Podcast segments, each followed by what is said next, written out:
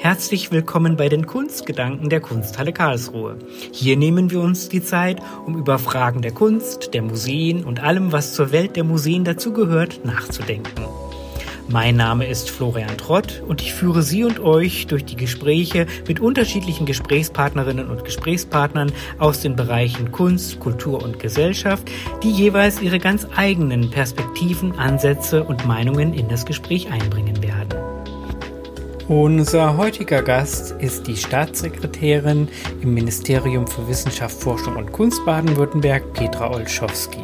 Vielen Dank, Frau Staatssekretärin, dass Sie sich für dieses Gespräch, für die Kunstgedanken der Kunsthalle Karlsruhe Zeit nehmen. Und wir steigen auch gleich mit der ersten Frage ein.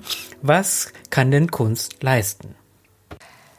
Ja, ich habe äh, mit dem Begriff leisten im Zusammenhang mit der Kunst schon mal so mein erstes Fragezeichen. Vielleicht würde ich lieber darüber nachdenken, was Kunst ermöglichen kann. Und ich glaube, wenn man gerade in diese Zeit guckt, in der wir uns im Moment befinden und den Fragen, die für uns damit verbunden sind, dann glaube ich schon, dass Kunst und die Künste in ihren unterschiedlichen Ausprägungen uns die Möglichkeit bieten, die, sagen wir mal, Ängste, Fragen, inneren Befindlichkeiten in so einer Krisensituation auch noch mal anders zu spiegeln, einerseits zu reflektieren, aber auch emotional zu erarbeiten Sie bietet uns die Möglichkeit beim Blick in die Kunstgeschichte, sei es in der Literatur oder der bildenden Kunst, auch der Musik, solche Erfahrungen wiederzufinden und auch Bewältigungsstrategien oder Möglichkeiten darin zu finden, würde ich sagen. Sie bietet auch die Möglichkeit, sich abzulenken, äh, sich zu unterhalten, in andere Welten einzutauchen, Sicherheiten zu geben, das Interessante ist im Moment, wenn man mit äh, den Menschen spricht, die jetzt an den ersten Theateraufführungen und Konzerten als Publikum teilgenommen haben, dass viele erzählen, dass sie weinen mussten. Für mich zeigt das ganz deutlich, dass es da eine große emotionale Belastung gibt, die sich durch das Erleben von Kunst auch lösen kann. Und dabei will ich Kunst nicht psychologisieren, aber ich sage einfach, ich glaube, es gibt viele Felder und für jeden mögen die anders aussehen, an denen Kunst als dialogischer Partner des Erlebens, sag ich mal, einen Teil spielen in so einer Situation, wie wir sie gerade erleben, aber natürlich auch darüber hinaus.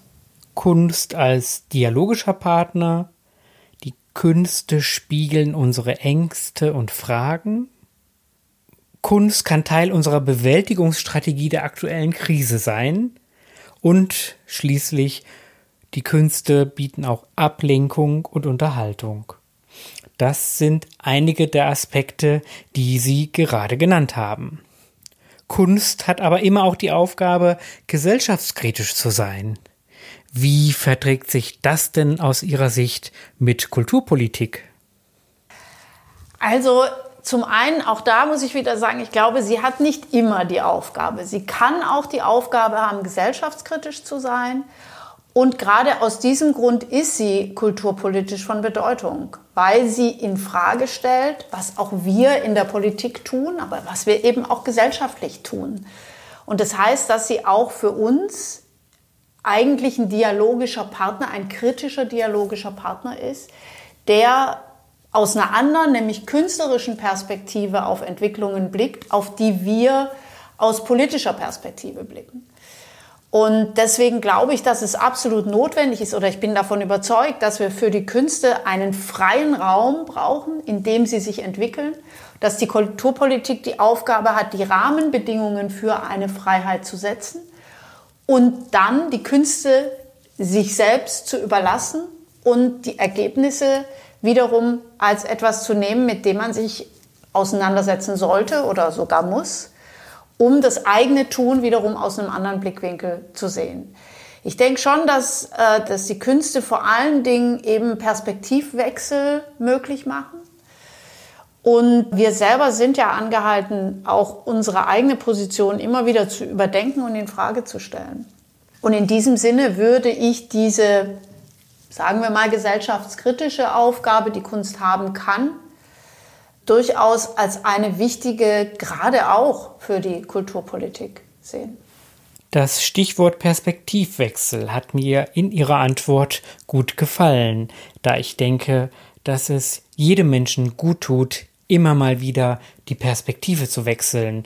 Und wenn die Kunst bzw. die Künste uns dabei behilflich sein können, dann ist es ja auch eine wichtige Funktion, die sie dort ausüben und somit unterstützen sie nicht nur die Kulturpolitik bei diesem Perspektivwechsel, sondern natürlich auch die Rezipienten.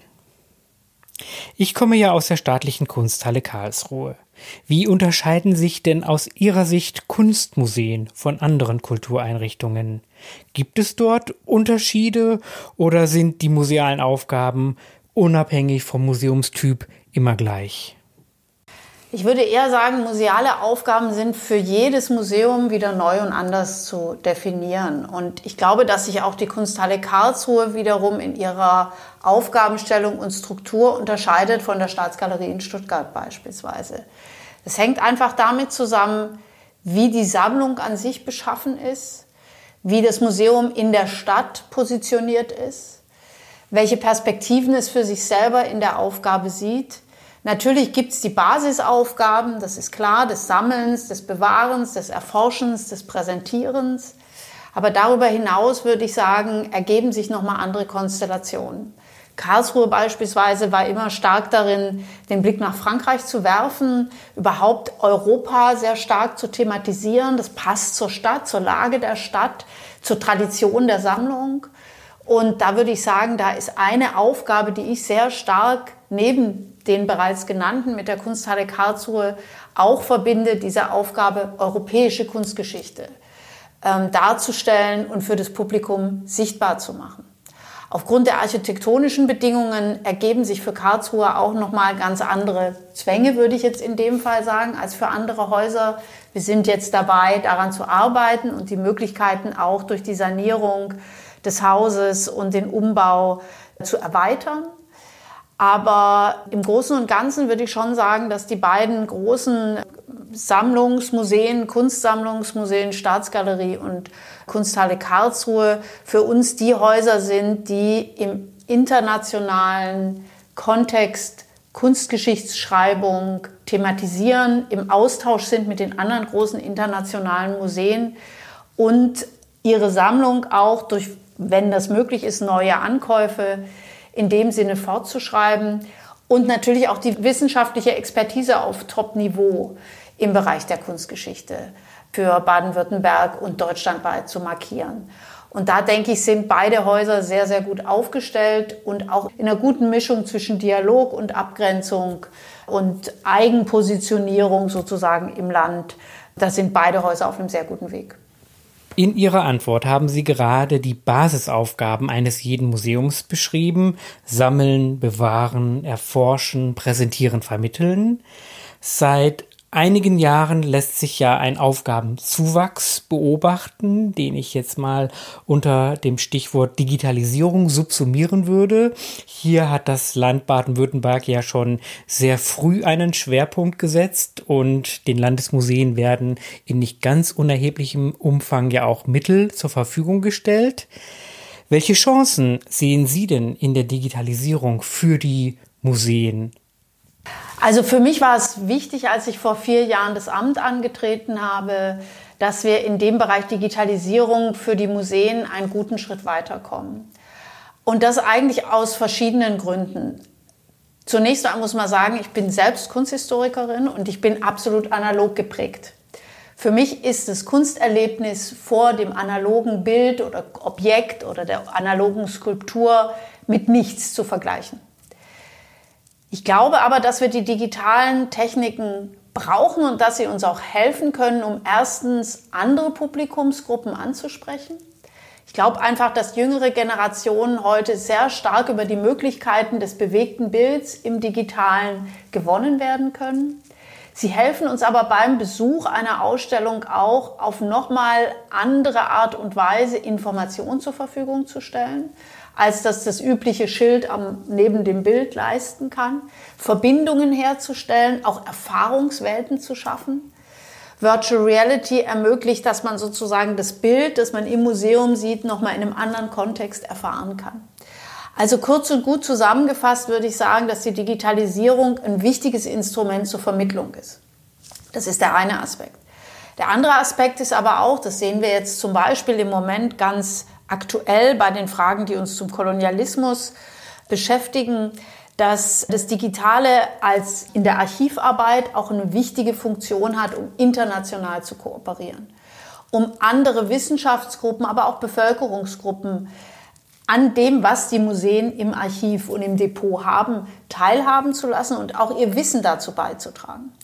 Also es ist ein ganz großes Element, um Partizipation, internationale Kooperation und Wissensbildung voranzutreiben. Auch da scheint mir die Digitalisierung ein ganz entscheidendes Medium zu sein, mit dem die Museen heute einfach auf einem hohen Niveau arbeiten müssen.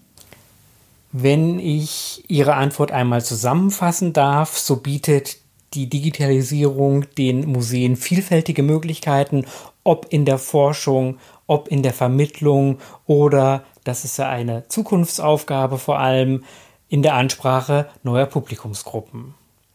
Die Bedeutung der Digitalisierung ist, glaube ich, allen Akteuren im musealen Bereich erst kürzlich so richtig vor Augen geführt worden, als während der Covid-19-Pandemie oder zu Beginn der Covid-19-Pandemie die Museen geschlossen waren. Da sind ja wirklich vielfältige Angebote auf den Markt gebracht worden, um es mal so zu formulieren, und man hat den Eindruck, dass die Digitalisierung einen kräftigen Schub erhalten hat.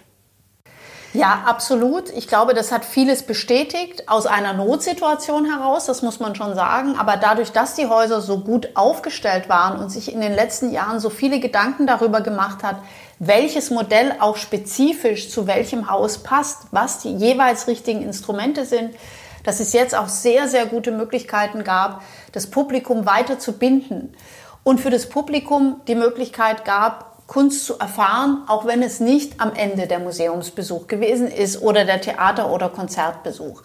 Also ich glaube, gerade in diesen Zeiten hat sich eben gezeigt, dass wir über digitale Medien nochmal ganz andere Menschen ansprechen können und dass wir künstlerische Erfahrungen gerade im Filmischen haben können, die außerhalb des Analogen liegen. Also auch das Künstlerische im Digitalen direkt sozusagen als eine Erfahrungswelt, die sich einfach neu ermöglicht und eröffnet hat neben den traditionellen Wegen, die wir kennen. Und das war ausgesprochen spannend und interessant, jetzt auch zu sehen, wie viele Menschen dann auch an diesen Möglichkeiten teilnehmen. Von der Digitalisierung kommen wir nun zu einem ganz anderen Thema. An der Spitze des hiesigen Ministeriums, des Ministeriums für Wissenschaft, Forschung und Kunst Baden-Württemberg, stehen mit Ministerin Bauer und ihnen zwei Frauen. Auch die beiden Kunstmuseen des Landes werden von Direktorinnen geleitet, sodass der Eindruck entstehen könnte, dass Frauen in der Kunst und im Kulturbereich eine starke Position haben. Ist dem denn tatsächlich so? Also, ich glaube, darauf gibt es zwei Antworten. Tatsächlich hat sich der Anteil der Frauen, die im Kunst- und Kulturbereich arbeiten, in den letzten 20, 30 Jahren deutlich erhöht. Wenn man sich die Situation noch anguckt, vor 20, 30 Jahren waren alle Museen in Baden-Württemberg in der Leitung von Männern. In der zweiten Reihe standen dann die Frauen. Das hat sich jetzt geändert. Ein großer Teil der Häuser wird heute von Frauen geleitet und Männer sind ganz normal Teil des Teams. Gleichwohl darf man sich nichts vormachen. Das ist im Bereich der Museen, also der bildenden Kunst, der Kunstgeschichte, der Kulturgeschichte, nochmal eine andere Situation als beispielsweise bei den Theatern. Die großen Theater, auch in Baden-Württemberg, haben alle männliche Intendanten an ihrer Spitze, also die Staatstheater vier Intendanten, der Generalintendant des Badischen Staatstheaters, Peter Spuler, ist auch ein Mann. Er hat allerdings jetzt für die zweite Reihe nur Frauen in der Leitung der Sparten ans Haus geholt. Also auch da bewegt sich was. Allerdings muss man sagen, da sind einfach die Männer in den Führungspositionen noch deutlich überpräsentiert. Das gilt auch im Musikbereich für die Orchester, es gilt für die Dirigenten. Im Filmbereich muss man auch feststellen, dass die Produktionsfirmen, die Regisseure immer noch in der Mehrheit Männer sind. Also es ist spartenspezifisch etwas unterschiedlich. Es ist viel in Bewegung gekommen. Ich denke aber, es ist immer noch eine der zentralen Aufgaben auch der Kulturpolitik, Frauen zu unterstützen, auch in Führungspositionen im Kulturbereich eine größere Rolle zu spielen und die Verantwortung hier auch zu übernehmen. Gleichzeitig eben auch den Männern sozusagen mit auf den Weg zu geben, dass auch sie junge Frauen fördern und als Nachfolgerinnen sozusagen heranziehen und einfach auch Raum schaffen dafür. Ich denke, das ist immer noch eine ganz wichtige Rolle und es gilt letzten Endes auch für die Künste selbst, Künstlerinnen und Künstler. Wenn man sich da die Situation anguckt, ist es für die Frauen in den allermeisten Bereichen immer noch sehr, sehr viel schwieriger als für die männlichen Kollegen. Also da gibt es noch viel zu tun und eine Ministerin und eine Staatssekretärin sind dran, die Frauen zu unterstützen. Vielen Dank für diese sehr differenzierten Ausführungen. Wir kommen nun so langsam zum Ende des Gesprächs und zum Schluss würde ich Ihnen gerne die Frage stellen wollen, wie denn Ihre Vision vom Museum der Zukunft aussieht. Ja, meine Vision vom Museum der Zukunft ist so ziemlich das Gegenteil von dem, was uns der, das Coronavirus jetzt in den letzten Wochen zugemutet hat. Denn meine Vision vom Museum der Zukunft ist tatsächlich ein ganz offenes Haus, in dem sich Menschen unterschiedlichen Alters, unterschiedlicher gesellschaftlicher Gruppen, äh, unterschiedlicher Herkünfte noch viel stärker begegnen und austauschen und in den Dialog kommen, als das heute der Fall ist. Ich stelle mir das Museum der Zukunft als ein, schon was die Teams angeht, als sehr viel internationaler und durchmischter vor, als sie das heute sind. Ich stelle mir das Präsentierte deutlich weniger in den spezifischen Sparten vor, als wir das heute kennen. Und ich stelle mir das Publikum eben als einen deutlich aktiveren Teil am Museumsgeschehen vor. Und ich glaube, um da hinzukommen, gibt es schon noch viel zu tun. Im ersten Moment scheint es so zu sein, als wäre die Durchdringung der Sparten, die Internationalität, das Ansprechen breiter Bevölkerungsgruppen längst Standard in den Museen. Aber wir sehen doch, dass wir am Ende nur einen relativ kleinen Teil erreichen und dass wir auch mit nur einem noch viel kleineren Teil in den Dialog kommen. Also insofern glaube ich, wir brauchen die Architekturen dafür. Das da sind wir in Karlsruhe jetzt dabei, so eine Architektur zu schaffen, die das überhaupt erstmal möglich macht. Und wie gesagt, wir brauchen, glaube ich, in einigen Häusern noch eine stärkere Umstellung der Teams. Also ich glaube, dass Vielfalt im Mitarbeiterstab auch eine ganz wichtige Rolle spielt dafür, wie sich Häuser in der Zukunft aufstellen. Und wie gesagt, ich glaube auch die Offenheit, über den eigenen Tellerrand zu gucken in dem, was man tut, was man zeigt und wie man es zeigt, da wird in den nächsten Jahren noch viel passieren. Und ich glaube, dass die Häuser heute wirklich gefordert sind, mit ganz großer Offenheit, auch mit Selbstkritik und Selbstzweifeln, aber vor allen Dingen mit Neugier auf neue Formate zuzugehen und diese auszuprobieren.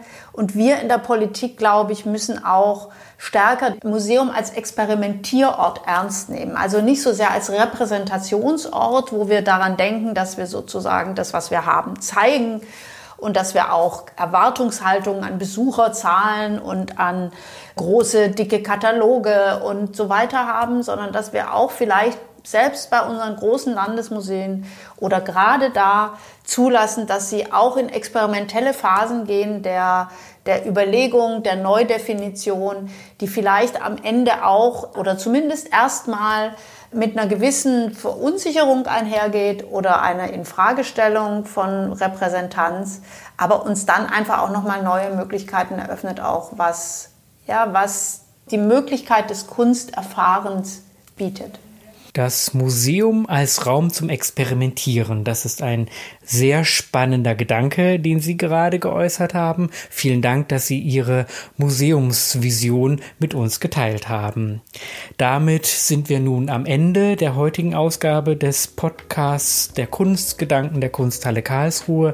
An Sie, Frau Staatssekretärin, liebe Frau Olschowski, noch einmal herzlichen Dank, dass Sie sich Zeit für dieses Gespräch genommen haben und natürlich wie immer an dieser Stelle ein herzliches Dankeschön auch an alle, die uns zugehört haben.